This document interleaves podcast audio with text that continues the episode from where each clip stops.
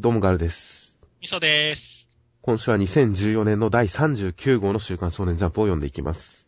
はいということで、合併号を挟んで一周空いた形での39号。今週は、えー、最初に告知をしてしまいましょう。あ、了解了解。先週というか前回の配信の一番最後のところでちょっと触れましたが、一応僕とミスさんで次のコミティアという8月31日に開催するオリジナル限定の同人誌即売会という、まあ日本では一応コミケに次いで2番手という規模にはなってますね。まあ2番手といっても開催規模に関して言えば運命の差があるんですが。まあ、しょうがないね。まあそういう地味なイベントに一応出展しまして、以前に一応そこに僕とミスさんで出展した時には、この、えー、あ、今週のジャンピオンだポッドキャストの音源配信、それも作品ごとに切り分けた形での音源の配信とかも、配信というかあれですね、CD での配布などをやったんですが、今回はいろいろ、えー、手間もあるので、音源の配布は特にしません。はい。えー、普通になんか小説とかを配布するような活動をやったりしています。そうですね。自分たちの趣味のっていうことですね。とはいえ、えーコミティアで宣伝する、ポッドキャストの宣伝をすると、意外と何十人か聞きに来てくれるというのは前回なんかアクセス解析見ると分かったので、まあ、何十人って結構大きいので、であれば宣伝だけはしてこようということで、まあ、チラシかもしくは名刺代のカードか何かを配布しようかと思っています。まあ、特に、もらって嬉しいものとかではないです。うん。まあ、とりあえずそういう宣伝行為だけはしようかなとは思っております。そして、はい僕、神さんのどっちかは多分ブースにいます。そうですね、いますね。という告知をしまして、で、内容の方は今週、えー、表紙関東カラーは、ついに決着の黒子のバスケでした。いやー、カラー扉絵めっちゃ気合入ってますね。まあ、目次コメントで今回藤巻先生、こういう扉絵一度やってみたかったんで、書いてて楽しかったです。疲れたけどと言ってましたが。いや、まあ、勢揃いですね。勢揃いですね。しかも、ちゃんといろんなとこネタ入ってますからね。まあ、ちゃんとキャラクターがわかるような形になってますし、各チームごとにまとまってる感じでもありますし、まあ本当オールスター出戦で、唯一の私服が、まあこれ、小原くんも私服なのかもしれませんが、ユニフォームなのかよくわかんないですが。これ、西村さんですよね。そうだね。唯一私服。これ、え、これは今後出てくるのかな？いや、私服だから出てこないんじゃないですか。あ、あ、逆にね。まあ、出てくるとしても観客としてということなんじゃないですか？いやー 面白いな。本当どこ見てもネタがあるからな。素晴らしいな、これ。まあそうですね。これ監督がヒューガさんとちょっと離れてるあたりが、ちょっとなんか、わざとらしさを感じますけどね。あ、なるほどね。付き合ってるけどサークルの飲み会では離れた席に座るみたいなそういう感じをちょっと印象を受けますけどね。いいね、なかなかいいとこ目、目目ついてますね。まあ、あえて同じ女子の桃井さんと絡めたってことですよね。ああ、確かに。などなどまあ、見ていけば本当にキリがない扉絵ですからね、これは。うん。すいません、か一個一個語ってったら、それだけで、だいぶ収録時間押しちゃうからね。ということでまあ、クライマックスにふさわしいような扉絵になっていたと思います。はい。ちなみに表紙に関してこの5人の表紙ですけど、多少僕これに違和感を覚えたんですけどね。すごいどうでもいい話ですけど。黒子くんが真ん中にいることがってこと？あとみんなカメラ目線じゃないですか。この視点が誰なんだっていうのはちょっと思いましたけど、まあ記念撮影してるのかなと思うわけですよ。その記念撮影してるのかなと思うと、このヒューガ先輩の完全に背中向けてる状態っていうのが、すごい気取ってて違和感がある。記念撮影ならこっち向けよってちょっと思ったんですけど。ああ、確かにね。こ、こんなタイプではないよね。確かに。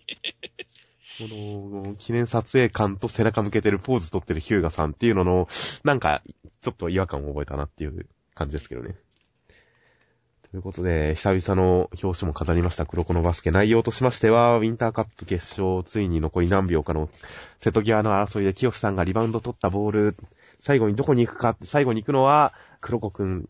これまでシュートを打ってこなかったのは黒子くんがシューターになるという可能性をみんなに忘れさせるためなのかと思いきや、実は黒子くん最後シュートせずに、鏡くんにパス鏡くんダンクを決めて、勝利。正に勝ちましたという展開でした。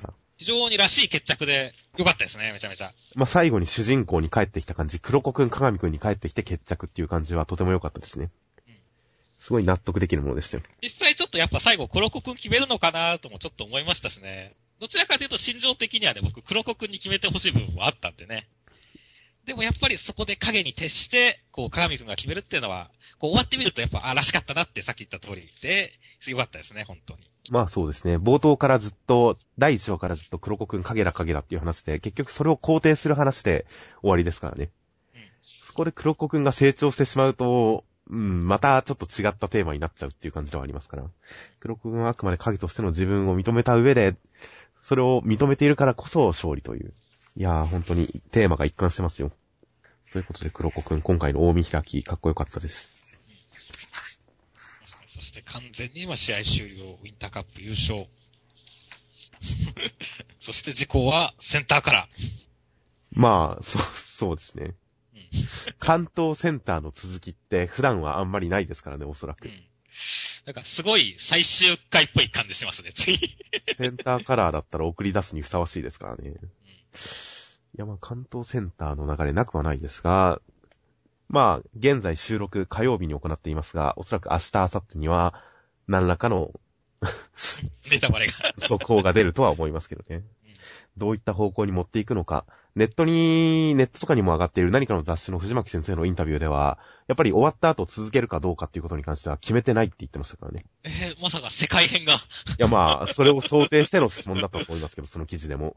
うん世界戦はあるんですか的な意味での質問だったと思いますけど、その辺に関しては決めてないっていうことでしたから。うん果たして、そうですね。来週どうなるのか。まあ試合に関しては、おそらく、毎週毎週連載で追っかけていくと、まあやっぱり印象はその週その週止まってしまいますけど、これ続けて読むと最後はほんと怒涛の勢いだったと思いますね。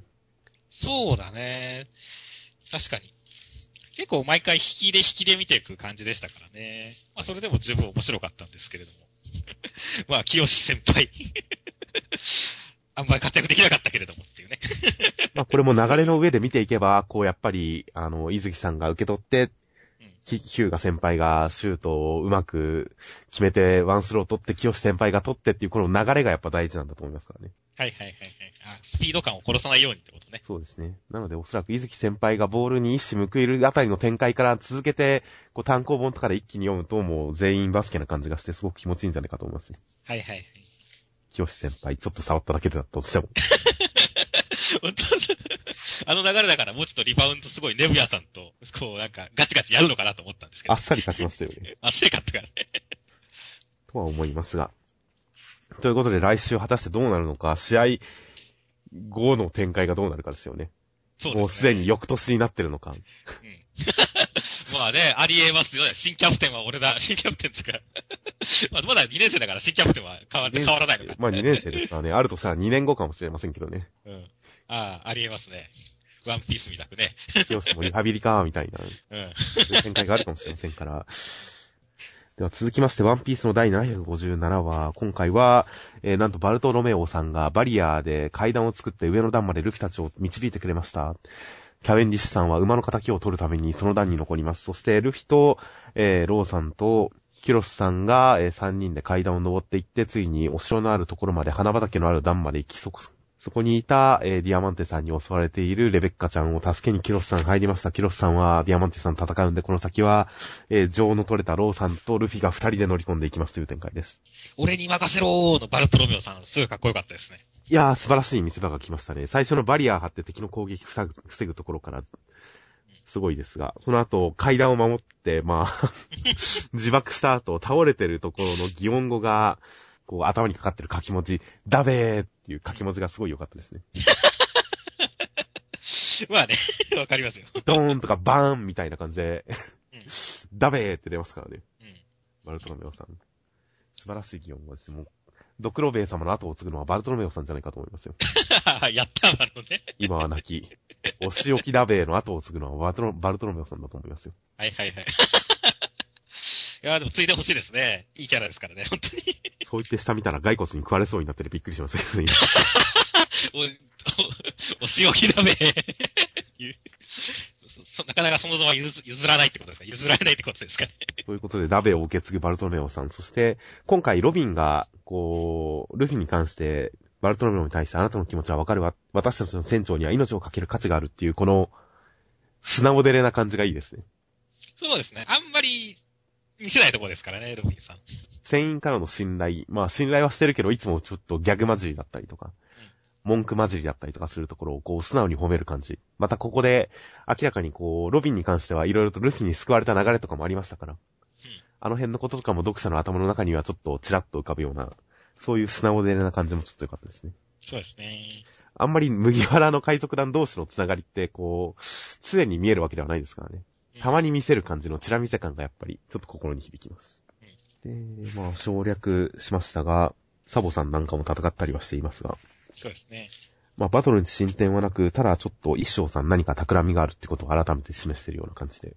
で、展開的にはまあ、キャベンディッシュさん、その場に残り、キロスさんも、ここに残りということで、実はこう、一人一人、っていうか、一度集った仲間が一人一人敵にこう、ここは俺に任せろ的に残っていく展開っていう王道展開なんですが、そうですね。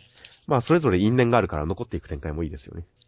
まあ、特にね、このキュロスさんと、このね、ディアマンテさんの因縁は、まあ、ここの、ドレスローザ編の一番の肝のところですからね。はいはいはい。ちゃんとや、やってほしいところですね。まあ、あっさり結構合流しましたけどね。そうですね。個人的にはほら、先週のね、レベッカちゃんの引きから、もうちょっとディアマンテさんとね、レベッカちゃんの下りやると思ったんですけどもね。まあそうです。もうちょっと抗うかと思ったんですけどね。うん。そうそうそう、ここね、僕ちょっと残念だったんですよね。結構レベッカちゃんってこう、戦うんだとかって言ったりしてるけども、やっぱり、最後の方でヒロシさんが言ってると、心の優しい子で本当は戦いたくないっていうところがあるんでね。親の仇を目の前にしても、こう、戦わなきゃ、殺さなきゃって思うんだけども戦えないみたいな、そういう、なんだろう、レベッカちゃんの中での優しさとなんかこう、親のあれっていうの、葛藤みたいなものをね、もっと描いてくれると、僕としてはすごい独特だったんですけどもね。はいはいはい。その際にディアマンテさんがめっちゃレベッカちゃんを切りつけてくれれば、なお良かったっていうね。まあ、そうですね。レベッカちゃん。いや、まあ、うん。まあ、意外と、こう、完全に守られる立場に回るんだなっていうのは、うん。ちょっと意外ではありましたけどね。そうですね。でもまあそこら辺は、まあキュロスさんがちょっと、あの、心優しい君なのにとかって言って、補足してるから、そんなに違和感はなかったですけどもね。なんでしょうね。ストレストレートに守られる女の子が出てくるっていうのもなかなか最近珍しい感じではありますが。うん。果たして、レベッカちゃん、実はこれついてくるか来ないかもよくわかんないですね。ルフィたちについてくるのかどうか、この場に残るのか。個人的には残るんじゃないかなと思いますけどもね。まあ、しでまといですかね。そう、上行ってもねっていう。まあ、上はもう男の戦いですからって。はいはい。ということで、この辺、まあ、キロスさんのところもちょっと、何かしら、またさらに一展開、二展開あるかもしれませんからね。こっから戦いのさなかで。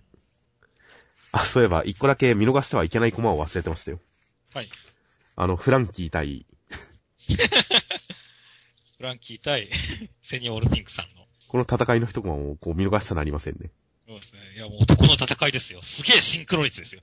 完全にそうですね、シンクロナイズドというか、逆さになって足を上げて周りがキャーって言って盛り上がってるという、この凄惨な戦い。まさに互いの誇りをかけたね。まあ、こっちの展開も目が離せないですね。そうですね。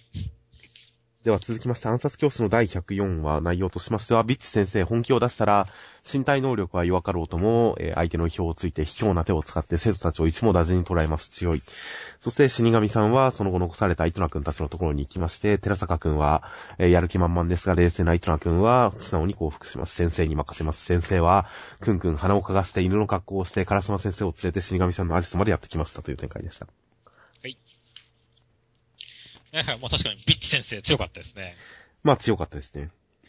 結構ね、その、裸足で石踏んだってところは僕普通にここちょっと吹いちゃったんで、そういった意味では僕も油断したんでね、完全にビッチ先生に騙された形でしたね。あー、でもまあ、こう漫画の作りとして、ページ開いたらもうすでに活躍してるコマは目に入ってますから、うん。はいはい。演技だろうなとは思いましたけど。いやまあ演技だとは思いましたけど、それでも吹いてしまうっていうね。ところにやっぱりこのビッチ先生のこのプロらしさがあるってことですよっていう。なるほど、なるほど。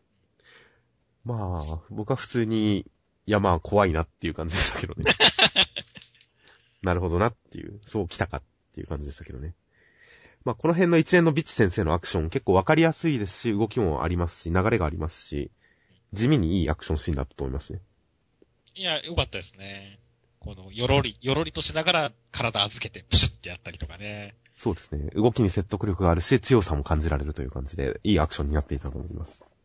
それに、これまでに出てきた他のキャラクターとか、こう、暗殺教室とか松井先生の作品の中でも、ちょっとこう、他の人と違った個性のあるアクションですしね。そうだね。動きに関してビッチ先生ならではの感じがあるんで、まあ、いいアクションだなと思いました。セクシーさもありましたしね。はいはい。そして、まあ、次は C 反対死神が、まあ、幸福という形で終わりましたね。はいはいはい。まあ、これに関してはね、あの、まあ、ほん、戦ってほしい部分もちょっとありましたけれども、ね、糸名くんのその、成長というかね、を見せるのではすごい、僕はすごいいい展開だったと思いますね。いや、まあそうですね。これ幸福を切り出すのが糸名くんっていうのは、いや、まあいろんなドラマを感じさせるいい展開だと思います。まあ、そのドラマ部分が、巨乳雑誌まみれになってるっていうのはちょっと残念だけどもね。これいい話なんだけどね。先生と生徒の絆みたいな形で。話してる内容はね。いやでも話してる内容も、シロさんが君に施した改造は徐々に薄れ、君の体は自然な中学生に戻りつつありますっていうからきっと、中学生の体についての話をしてたんじゃないですか。ああ、なるほどね。エロ本を見ながらね。エロ本を見ながら。まあ大事だからね。切っても切り離せないものだからね。そうですね。体の、心と体の問題ですからね。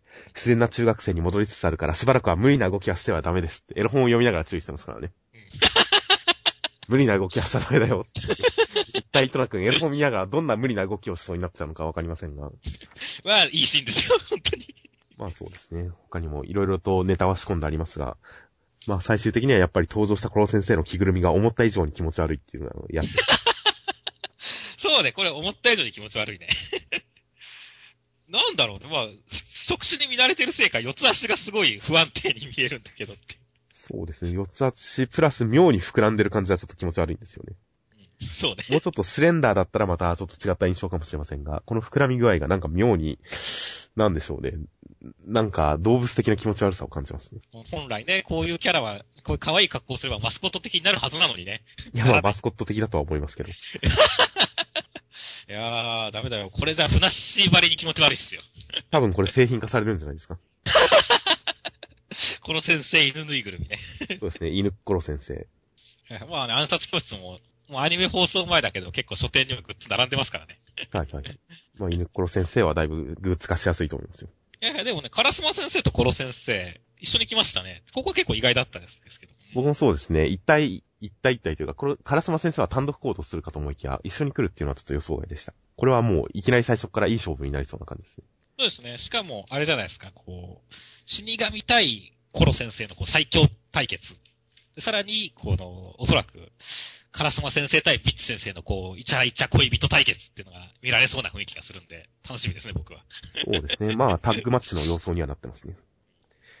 しかしまあ、生徒を追跡する理由が匂いっていうのがすごいですよね。そうね。こんな、ここまでこの展開やってきて、こんな原始的なことに対策できてなかったのかっていう。まあ、さすがにコロ先生が鼻が利くなんていう描写ってあったっけ？このコロ先生のか目の下にあるのが鼻なんですよね。なんかそんなネタをやってましたよね。そう、やったやった。そんな鼻が利くっていう設定が今パッと思いつかないんで、死神さんも、まあ僕も覚えてないんで、おそらく死神さんがまさに言ってきたどんな力を隠しているかわからないっていう生物的なポテンシャルに関する話。それがまさに引き継いでこの展開なんだとは思いますけどね。まあ、果たして、どうなるか楽しみですね。まあそうですね。コロ先生、頼もしさが今回、いや、死神さんの強さ、強さ、こう、凄さを見せつけて、どうなるどうなるって不安にはなっていましたが、コロ先生の登場のこの気持ち悪さで一気に持ってかれましたからね。あ、頼もしい。なんとかなりそうっていうか、これ死神さん叶わなそうって思いましたからね。この気持ち悪さ。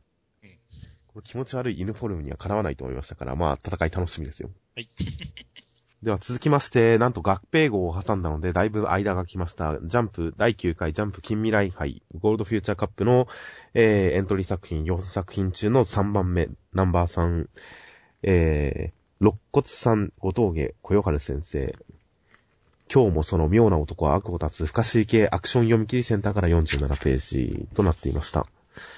内容としましては、邪気というなんか良くないものに疲れると人間はおかしくなってしまうので、その邪気を払うことを、えー生きがいというか生活のこの何かにしている肋骨さんという人が、女の子をさらっては監禁している邪気に疲れた犯人のところに行って、その犯人の邪気を払いました。傷だらけになりながら。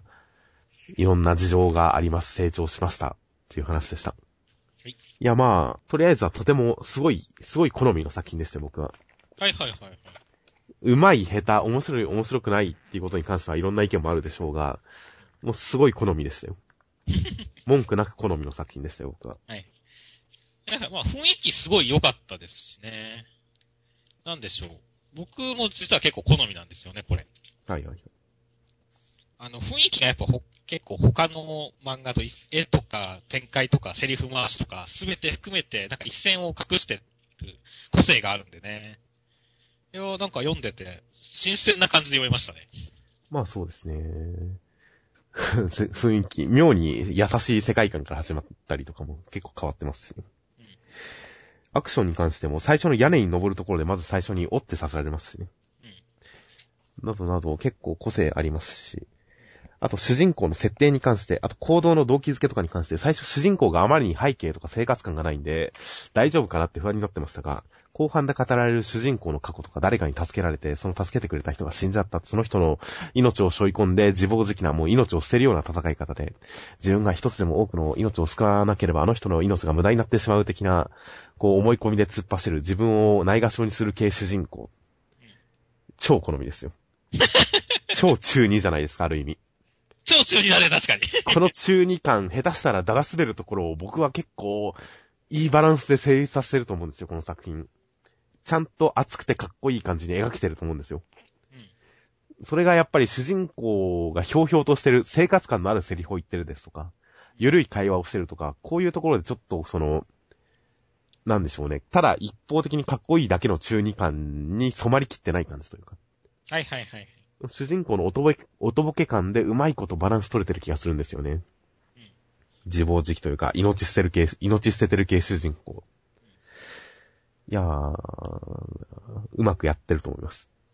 いや、まあ実際そう思いますね。この、ね、やっぱ、僕は今回、この、相手の女の子、はい。名前出てこないですけど、はいはいはい。とのこの会話の中とか、そのバトル展開の中にそういったね、主人公のキャラクター性とかを、ちゃんとこう、ね、なんでしょう、反映させてるというかね、はいはいはい。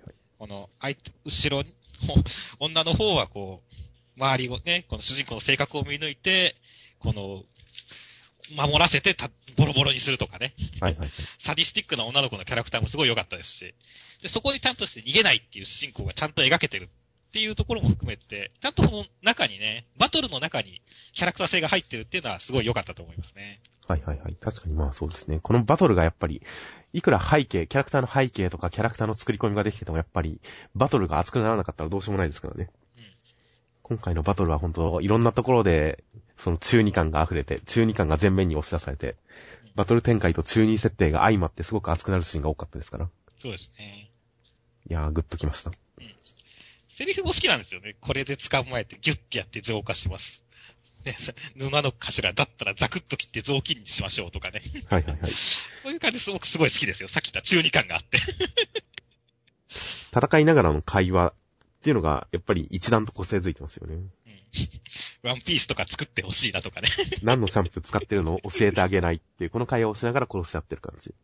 いやーまあ、これは一種久保先生のおしゃれにも通じる何かだと思いますよ、僕は。いや、そうですね。だから本当個性づいてますよっていう。いいと思います。いやー、あとね、やっぱ僕さっき、まあ、しキャラ、この女の子、実は僕だからすごい魅力的だったんですよねっていう。はこの淡々とね、こう、ひどいことをするっていう感じ、僕すごい好きなんですよね。なるほど。あの、カッパさんが言ってるじゃないですか。この女、ろくでもないっつって言って。ほんと、ろくでもない。このカッパさんのツッコミすごい良かったんですよね。この、ろくでもないか、あ、ろくな女じゃ、ろくな女じゃないって言ってるね。この後の笑顔とかね、超痺れましたよ、僕。いや、まあ、いい敵キャラだと思いますよ。信念があるし、ちゃんと考えてる。賢いし、信念があるし、なんでしょうね。まあ、サイコパス。うん。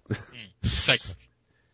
うん。この理性のある感じの敵役っていうのはいいですよね。下手に叫んだり暴れたりよりかはずっと魅力的ですよ。この最後やられるところも絶対叫ばないしないからねっていう。はいはい。ギリギリまで抵抗してる感じがあるっていう。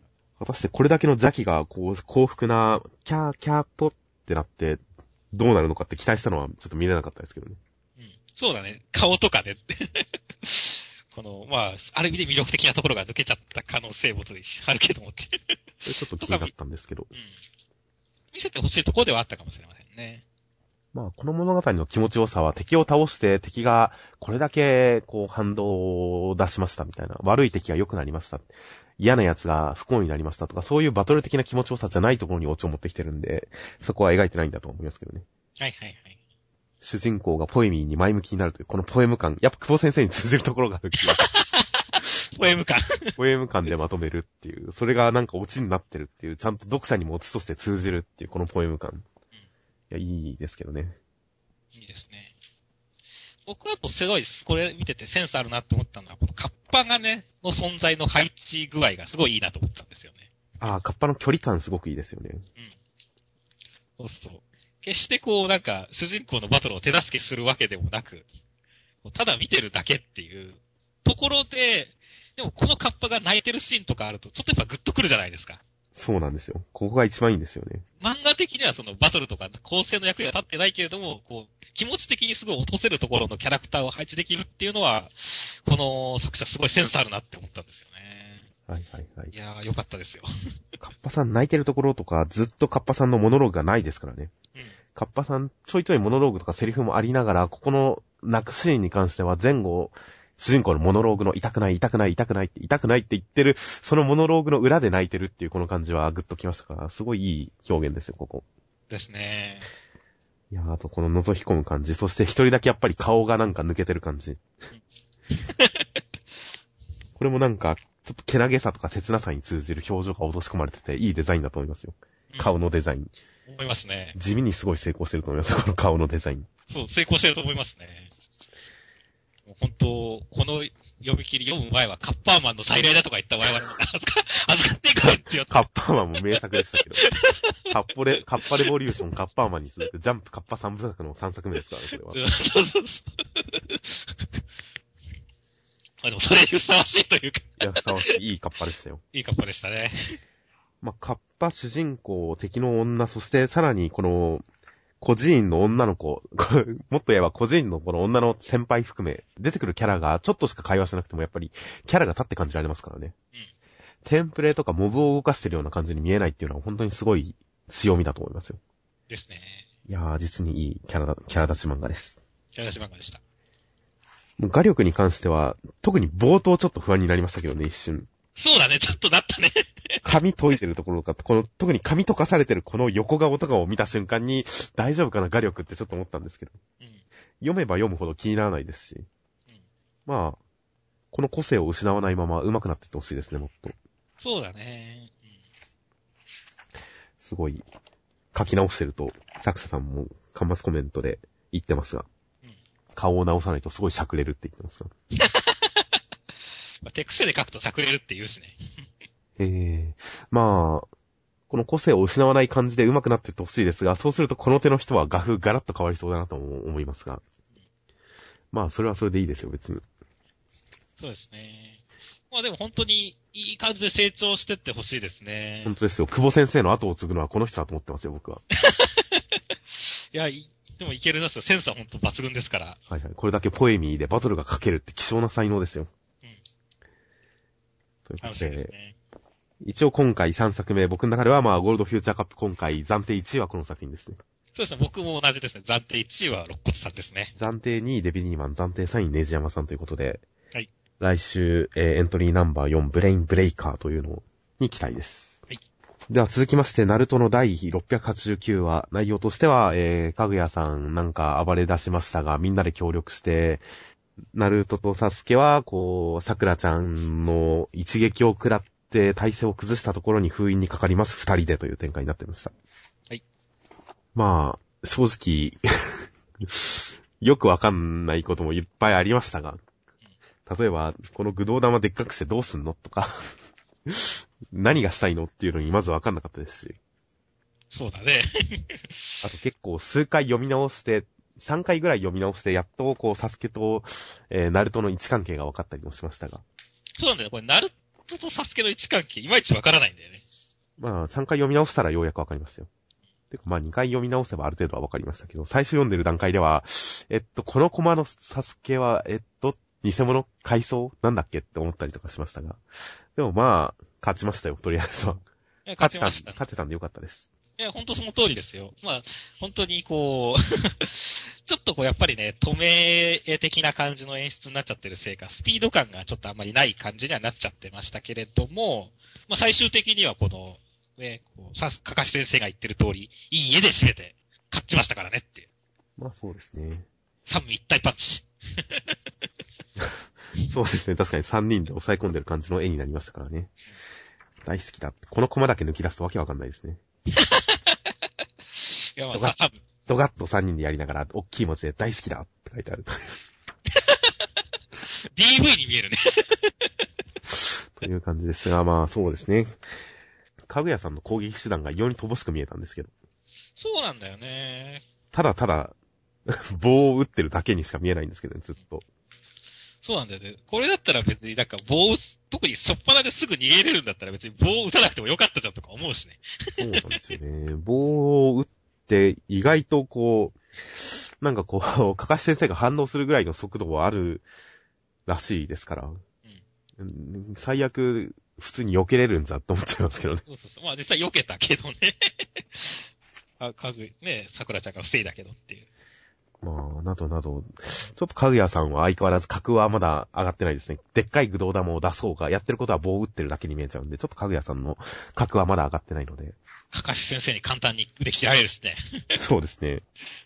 すり抜ける能力とか、か、あるって、ねえ、警戒しとけよみたいなね。まあ、ということで、このままだ、このままの決着だとちょっと尻尻すぼみ感もあるので。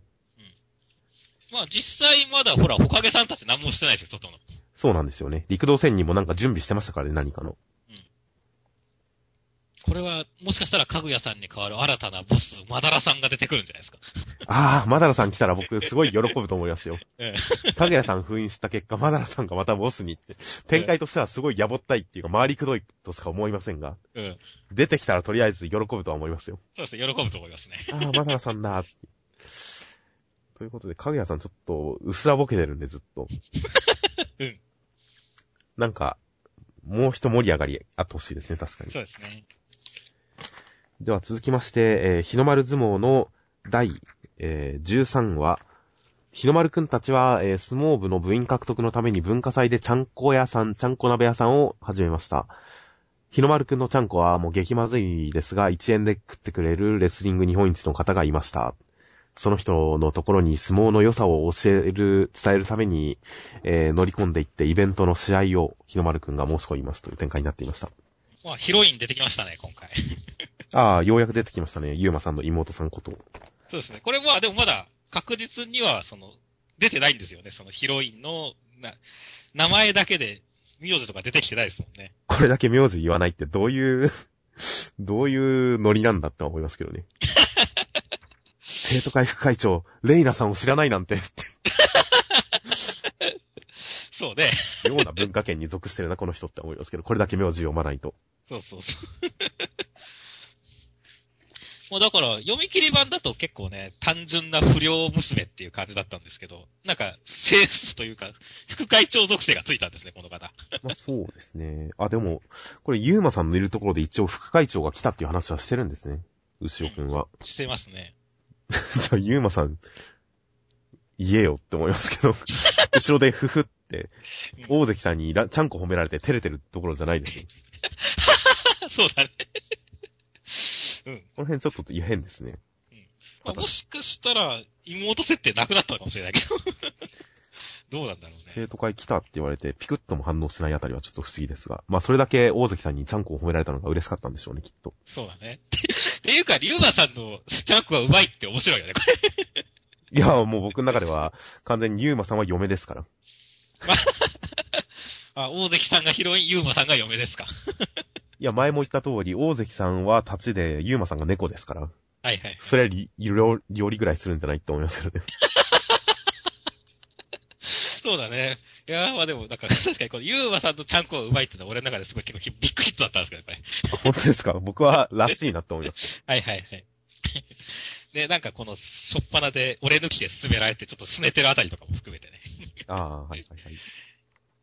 ゆうまさんの書くちょっと、ゆうまさんのが、ちょっとだいぶ好きになりましたよ、さらに。いや、まあ、いいですね。初期から言ってるように、日の丸相撲もあんまりコメディ成分がないんで、ちょっと不安だったりするんですが、たまに。今回、すごい、しっかりコメディ会をやってきたんで、僕はもう安心感でいっぱいですよ。そうだね。ああ、よかったって思いますよ。ちゃんと川田先生はコメディ書けるんだ、よかったって思いますよ。だけどちょっと面白かったしね、本当に。面白かったですからね。まあ、ある種、ある種テンプレ感はありますから、全然いいんですよ、それで。スポーツもののコメディなんて。そうですね。まあ、テンプレとしては今回部活潰す展開が来ましたが、うん。なんか、普通もっと初期にやりますよね。そうだね。むしろ最初の山くらいに設定するもんね。変なタイミングで出てきたなと思いましたけど、だって部員集めること自体は別に、部活潰す潰さない関係なく部員集めなきゃしょうがないってことにななってますから。そこに部活潰す展開を引っ掛けてきたっていうのはまあ、まあヒロイン立ちさせるための展開なのかもしれないですけど。まあ実際それまでずっと大関さん一人やったよって話になるからね。よく持ってましたよね、ほんと。うん。まあ、認識されてなかったんだろうけどっていう。まあ、これに関しては完全に支援でしょうからね。うんお兄ちゃんが変なことしてるっていうので潰そうとしてるってわけですから。はいはい、そうですね。まあ、その点に関しては、まあ、納得ではありますが。そして、新キャラ登場ですね。そうですね。国崎千尋くん。強靭無敵最強粉砕玉砕大喝采の千尋くんですね。おう何ですっけ、それ。まあこれはあの、遊戯王のカイバーマンこと、カイバ瀬戸のセリフですけど、有名な。まあこれは究極なんでちょっと違いますけど、強靭無敵最強 ですけどもね、あの、カイバ瀬戸の方はっていう。はいはい、こっち僕はなんか出てきた時には普通にカイバーマンを思い出してましたからね。遊戯王やんっつって言って。全然覚えてないです、こう、覚えてなかったか。ユーマさんの格が下がってるのが面白いですね。ああ、確かに。出し子最強ですらなかった。この点、確かに言い訳になってねえよって思いましたよ、僕も。あの人めんどくさい人だからユーマさんも関わらなくてみたいな。うん。いや、それ全然言い訳になってねえよ。思いましたけど。だから、ユーマさユーマさんはまあ愛嬌で生きてるからいいんですよ、今。ん、そうだね。まあ、料理もうまいからね。まあだから結構今回のそのちゃんこ食ったりとか、なんか僕はそういったさっき言ったね、そうなんか掛け声とかも含めて、結構1話でこのレスリングさんのキャラ立ったと思うんでよかったと思いますね。ああ、はいはいはい。そうですね。ただ、この人入るんですかね、相撲部に。入るんじゃないですか？でもさ、一応国体優勝者ですよ。ああ、はいはいはい。強すぎじゃないですか、そ、そんなのは、あの、突然野球始めたドカベンに行ってくださいよ。そうね、柔道から。柔道から野球始めたからね、あれ。に比べたら別に相撲に行っても何のおかしさもないですよ。いや、普通に、今のところ日の丸相撲という漫画はそんなにひねったことはしてこないので、大方予想通りにことが進むので、この人部員なんじゃないですかね。はいはい。いやー、まあでもなかな、本人もね、レスリングでせ総合格闘技で頂点を取る男っってるから、ああ、でもそれだ、だからこそ逆に相撲も頂点取ってやろうとか言っちゃうのか。レスリングの頂点を目指すじゃないですからね。総合格闘技内の頂点を取る男って言ってますから。メインの目的、卒業後の進路は総合格闘技と思ってますから。じゃあ、別に学生時代やるのは相撲でもいいわけですからね。そうだね。立ち技最強ですからね。立ち技最強だからね。立ち技最強って言った瞬間に最強じゃない感がすごい出てきますが。まあ、相撲普通に、まあ僕は普通にこの人が新部員かなと思いながら読んでますよ。はいはい。裏切られるかもしれませんが。そうですね。そのあたりも含めてちょっとどういう展開になるか楽しみにしましょうね。では続きまして、直撃の相馬の第83話。みまさかくんは、えー、お食事処ゆきひらで今日も料理を振る舞ってみんなに人気者です。そして、相馬くんは、えー、エリナ様のところに、お嬢様のところに味見を頼みに行って、少女漫画を用意するってこと、少女漫画を餌にして味見役ゲットということで食べてもらったらなんか勘違いしてるんじゃない、全然ダメね的に冷たく突き放されるのでした。審査員は、えー、道島さんがやってくるそうですという展開です。冒頭の今坂くん、面白すぎでしょ、これ。これはやばかったですね。やばかったよね、これ。何事かと思った、本当に。まあ、やってることは1ページ目から別に理解はできましたけど、あ、こういうことやってるんだろうなって思いましたけど、うんイメージなんだろうなとは思いましたけど、このインパクトはやばいですよね。一人、お粗末ってやってるっていう。すごいね、これ。いやー、今週のジャンプで一番笑いましたよ、この3ページ。これでも不思議ですよね。美作くんも別にごついですけど、そんなに極端に変な顔のキャラじゃないじゃないですか。うん。それで、ゆきらくんの格好も別に普通の格好じゃないですか。組み合わせるだけでこんなに気持ち悪くなるって不思議ですよね。そうだね。いやー、この辺も宮坂くんの持ち味を遺憾なく発揮してる素晴らしい入り、入りでしたね。そうだね。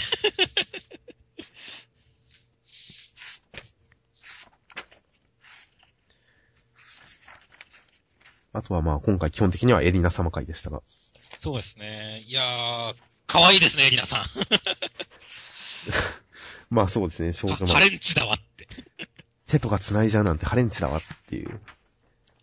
まあ、わかりやすいキャラ付けですけど嫌いじゃないですよ、当然う。ん僕も嫌いじゃないですね。いやー、こうなんでしょう。僕って最初エリナさんってすごい苦手だったんですよね、この。ちょっとね。はいはいはい。ただ、なんかだんだん水着会、アリスさんと絡んだ水着会とかも含めて、だんだん好きな感じのキャラになってきたんでね。いや、いいと思いますよ。このまあ初期のつ冷たい感じがなくなってますよ。肉みちゃんとかをこう、あっさり切った時のエリナさんはもう存在しないですよって。いやまあ今週結構いい感じに冷たくていいですけどね、最後。はいはいはい。滑稽だわって言ってるところは結構冷たい感じの態度で良かったですけど。まあ、登場するたんびにこう、やっぱり抜けてるところも描写されますからね。うん今回も少女漫画をこう、天外付きのベッドに横たわって足とかをこう、もじもじさせながら読んでる感じがしていいですからね。うん。そうね、足絶対なんかバタバタさせたよね。この姿勢の悪さとかもちょっとやっぱ好感度上げますからね。うん。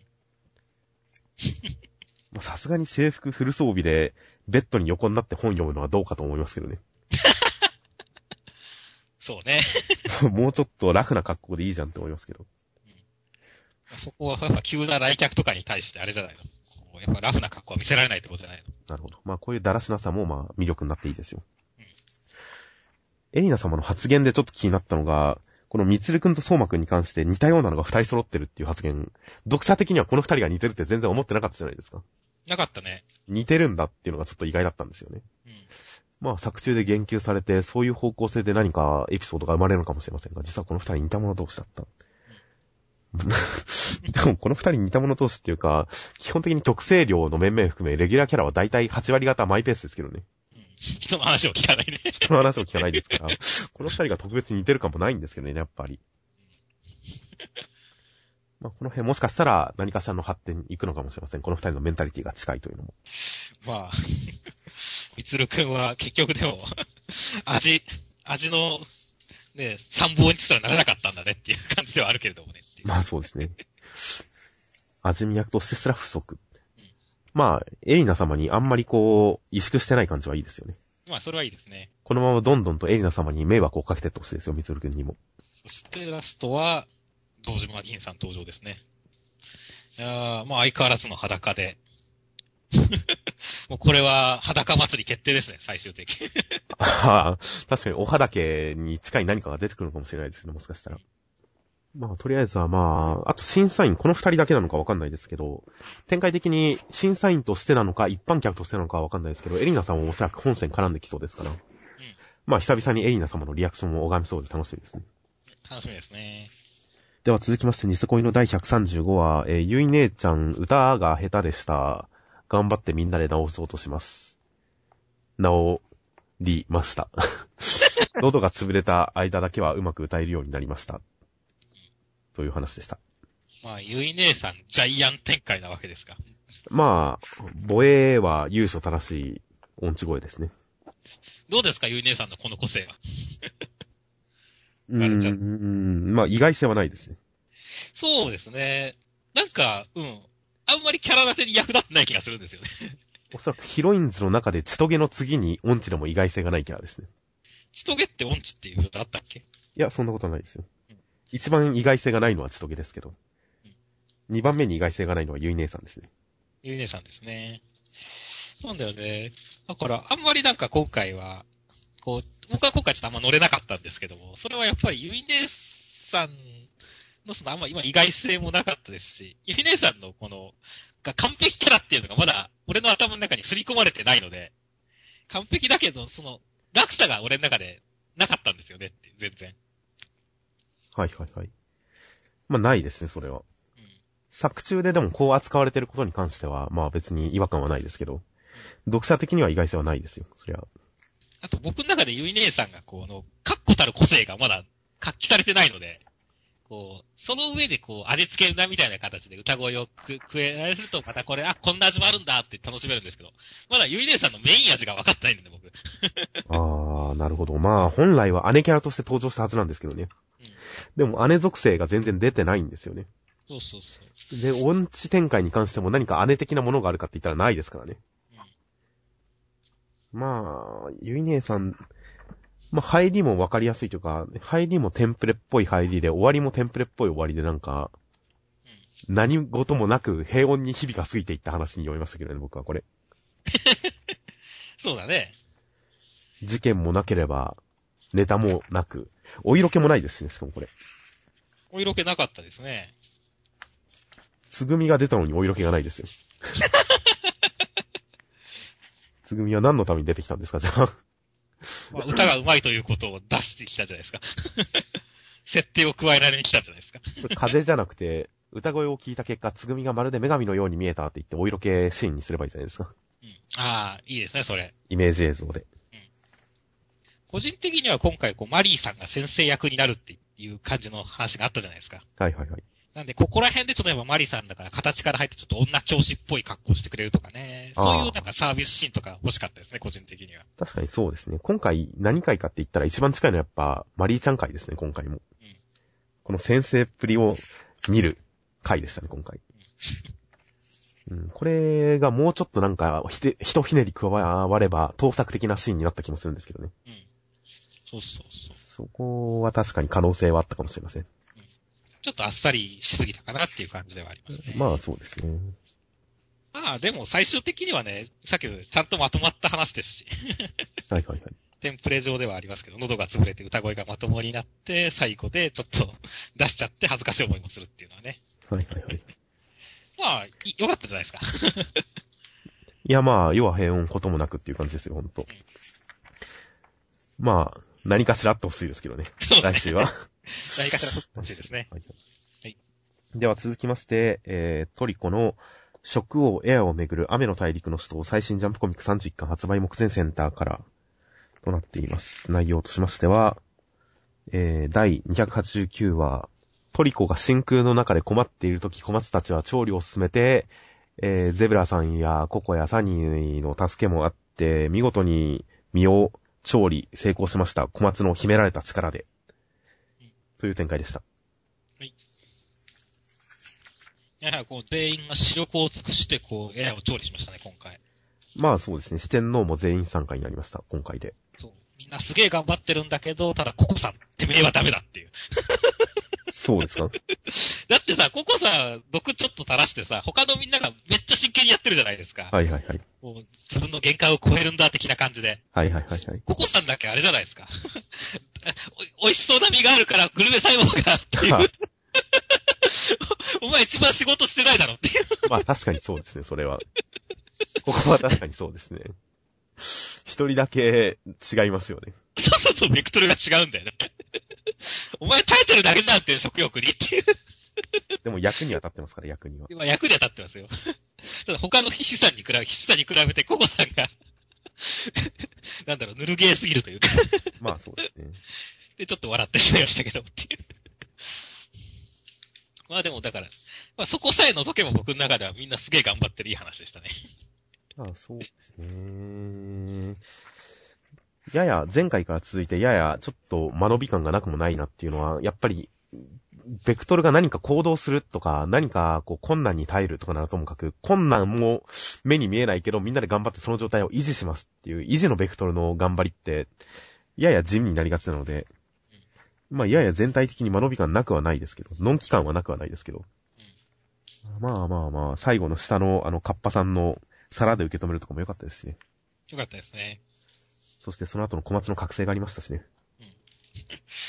まあ、予想されてたことだけど、ちょっとびっくりはしたよね、これ。まあ、伏線は散々張られてたことではありますね。うん。なんかほんと、ジョアさん見たくなっちゃって。ジョアさんこんな感じでしたっけ？なんかでも一瞬なんか覚醒するようなシーンなかったでした。いや、あったよう、あったかもしれません。あったと思います。全然覚えてないだけで。あったと思います。そうそう。まあ、ただ、僕はね、結構この、グルメ細胞って食欲の化け物みたいなイメージがすごいあったりするんで、はいはいはい。この調理するグルメ細胞っていまいちよくわか、ピンとこないんですよね。ああ。だから、やっぱりグルメ細胞なんですかね。なんかあの、美食界の料理人がこんな感じっていうイメージはありますけど。違うのかな？まあ違うもんなのかもしれませんけどもね、なんかグルメ細胞とはついなすなんとか細胞みたいな感じなのかもしれませんけど。まあ正直トリコの設定に関しては僕短期記憶できてますから。全然昔のやつとか覚えてないんで。小松思っ、だから短期記憶っていうことで言えば、むしろ最近青、青鬼さんの設定があったじゃないですか。あったね。あの、わけのわからない。あれが念頭にあったんで、こう、小松がこんな感じ出すと、ちょっと青鬼さんの印象を引きずって、良くないイメージが湧いてはくるんですけどね。はいはいはい。あ、小松死亡。暴走感というかうん、何か、悪しきものなんじゃないかって思ったりもしますけど。うん。まあ、果たしてその辺どう、どこがどう繋がるかわかりませんが、先ほども言ったように僕はもうトリコに関して、設定は短期記憶できてるんで。もう、前後3週ぐらいの記憶できてますんで。まあでもなかなかね、俺も結構うろ覚えだしね。なんだかんだで、ほら、設定部分全部飛ばしちゃってるから、トイコが何年前で。そうですね。なのでまあ、どう回収されるかは正直予想はつかないですけど、まあ楽しみは楽しみですよ。そうですね。そんな納得できないってことはあんまりないと思うので。そうですね。ちゃんと納得した答えを出してくれば僕も全然文句はないので。はいえー来週あたりにちょっと触りだけでもいいから出してほしいなとは思いますね。まあ、そうですね。あんまり放置して長期損で回収されるよりかはある程度短くまとめてくれた方が読みやすくなりますが。ちなみにエアに関して今までで空気を出す空気を出すそれしか知らなかったですけど、旨味を身の中に残して空気だけ抜くと旨味がなんかに残るらしいですが、正直この状態だとどういう形になって残るのかは想像つかないんで、いろいろ楽しみではありますよ。そうですね。てっきり美味しい空気を吸うだけかと思ってましたよ。そうそう、俺も美味しい空気を食すもんだと思ってたんで。どうやら違いましたね。まあ確かに、サラダだもんね、エアって。まあそうですけど。サラダを食べたみたいに思える美味しい空気っていうことかと思ってましたけど、そうではないみたいですね。うんこの身自体がやっぱ食えるらしいです。という辺も楽しみです。では続きまして、配給の第122話、内容としましては、えー、縁の下さんがすごく頑張ってくれました。ボールを返せました。というか返せそうになりました。ひなたが何かするらしいです。月島くんが表情を歪めましたという展開でした。まあ今週も、縁の下さん萌え会でしたね。まあそうですね。縁の下さん何かに気づいてるかと思いきや、まだまだ 結構細かく、細かくいろんな人がいろんなことを言ってくれて持ち直す感じでしたね。うん。田中さんにナイスレシーブだとか言われたりね。そうですね。そうですよ。でも僕はこの縁の下さん好きですよ。やっぱりこの観客とかにこう、遠回しに ダメ出しされてもこう、凹まない。メンタルにダメージを受けるなみたいな感じで自分で自分を鼓舞してる感じ。まあメンタル受け、ダメージ受けてるからこそ言ってるんですけどね、これそ。うそうそう。これを、その辺を隠そうとか、ね、なんかが一生懸命なんとかしようとしてる感じっていうのがちょっと燃える感じでいいですね。あまあそうですね。凡人頑張り感はありますね。うんやっぱ配球はこの二面性ですからね。凡人頑張り感と天才突き抜け感の。まあでも、まあ先週からずっと分かってることではありますけれども、はいはい本当に中島さんのそ、これうざいですね。まあこの守りづらさは今週になってさらに伝わってきた感じはありますね。うん。こうね、縁の下さんが結構頑張ってるけど、こう、全然、まあ、なかなかうまく反応できてないし、ちゃんと解説的の素晴らしい解説もあるからね。まあそうですねいっそ。全部ぶっ飛ばしてくれたら分かりやすいのに、みたいなね。はいはい。今週の説明でなんか伝わってきた感じがします。どこに守備範囲を絞っていいか分かんなくなってしまうという感じ。うん。まあだからこそ、まあ、今回のひなたくんさどうするかっていうところが楽しみではありますよね。そのうざい感じに対してね。あ うざい中島くんに対してひなたくんはどう攻めるのかっていうところは結構楽しみではありますけれどもね。まあそうですね。中島さんに対抗する形でひなた頑張りますが、ブロック3枚に対してどうするか。月島くんが表情を歪めてるのが不思議なんですけどね。そうだね。月島関係ってなんかあったっけと思うけど思い出せないので、うん。俺もちょっと思い出せないですね。懸命ななんか、懸命な読者は何かわかるのかもしれませんが、うんどうなのか。ちなみに、やちちゃんどっか出てましたか？えっ、と、出てないと思いますね。最近田中姉にお株を奪われてるんですけど、やつちゃん、そうね医務室。にでもいるんですかね。てっきりこの、田中姉の隣のあの師匠、ジャンプフローターサーブの師匠を挟んだ反対側にやつちゃんいるとずっと思ってたんですけど。なんか、今週ついに疑わしくなってきましたよ、そこが。そうだね。いないんじゃないかっていう。うん。つ映ってないもんね、本当に。体半分くらいでも出してくればいいんだけど。うんいない可能性高いですよ、これ多分。なんか今、見つめを受けてなんかやってますよね、きっと。見つめを受けてるんだ。おそらくは。はい。だから、極秘ミッションをね。やつさん戻ってくる時が楽しみですよ。そうですね。いや、とびっきりの映画見せてほしいですよ、本当に。きっとなんかやってると思うので、裏で。